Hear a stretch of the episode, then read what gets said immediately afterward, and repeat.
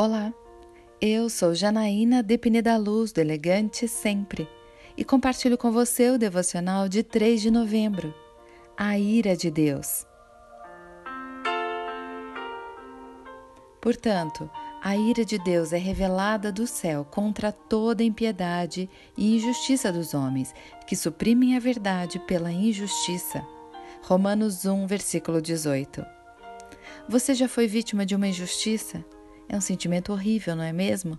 Você se vê acusado, julgado e condenado por alguém, sem sequer ter o direito de se defender ou de apresentar o seu lado da história, a sua verdade dos fatos. Mas Deus é um Deus santo, que ama a verdade e odeia a mentira e a injustiça. Portanto, toda vez que for alvo de falsas acusações, não tema.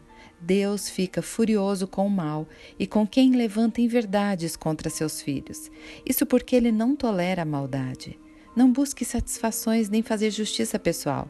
Deixe nas mãos de Deus. Ele é o justo juiz e conhece o seu lado da história. Ele é imparcial e destrói todas as mentiras de Satanás. Confie no seu Pai. Eu quero orar com você. Senhor, como é doloroso ser acusada falsamente.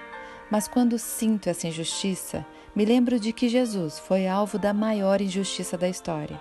E como ele agiu, eu devo agir também, em silêncio, resignada.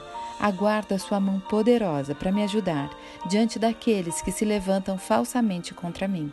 É isso que eu lhe peço, em nome de Jesus.